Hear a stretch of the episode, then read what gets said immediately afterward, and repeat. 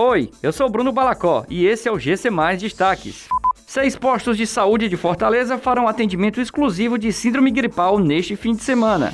Anvisa determina interrupção de atividade de navio com surto de Covid-19 em Salvador. Ceará fecha 2021 celebrando a liderança em resultados educacionais.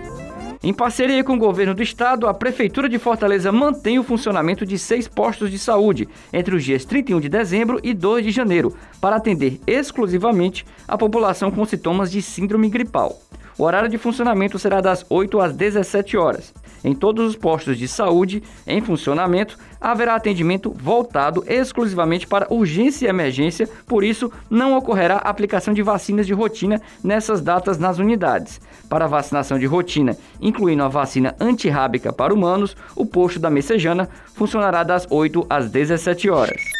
A Agência Nacional de Vigilância Sanitária Anvisa determinou a interrupção das atividades no navio Costa de Adema, que está atracado em Salvador com surto de Covid-19 entre seus passageiros. Agora o navio deverá retornar ao Porto de Santos, onde todos os passageiros e tripulantes devem desembarcar.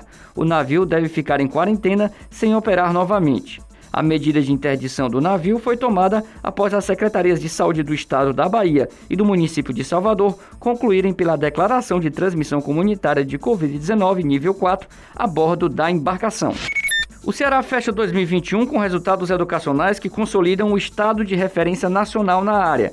Entre outras conquistas, o destaque fica por conta da evolução do Índice de Desenvolvimento de Educação Básica, o IDEB a rede pública cearense superou a meta proposta para o período e alcançou um melhor resultado no país nos anos finais do ensino fundamental, do sexto ao nono ano, na última edição da avaliação, que foi realizada em 2019 e divulgada em 2020. Outra marca alcançada em 2021 foi o fato de o Ceará ter ficado em terceiro lugar do Brasil nas séries iniciais, do primeiro ao quinto ano, e em quarto lugar no ensino médio, conforme os dados do Ministério da Educação. Essas e outras notícias você encontra em gcmais.com.br. Até mais!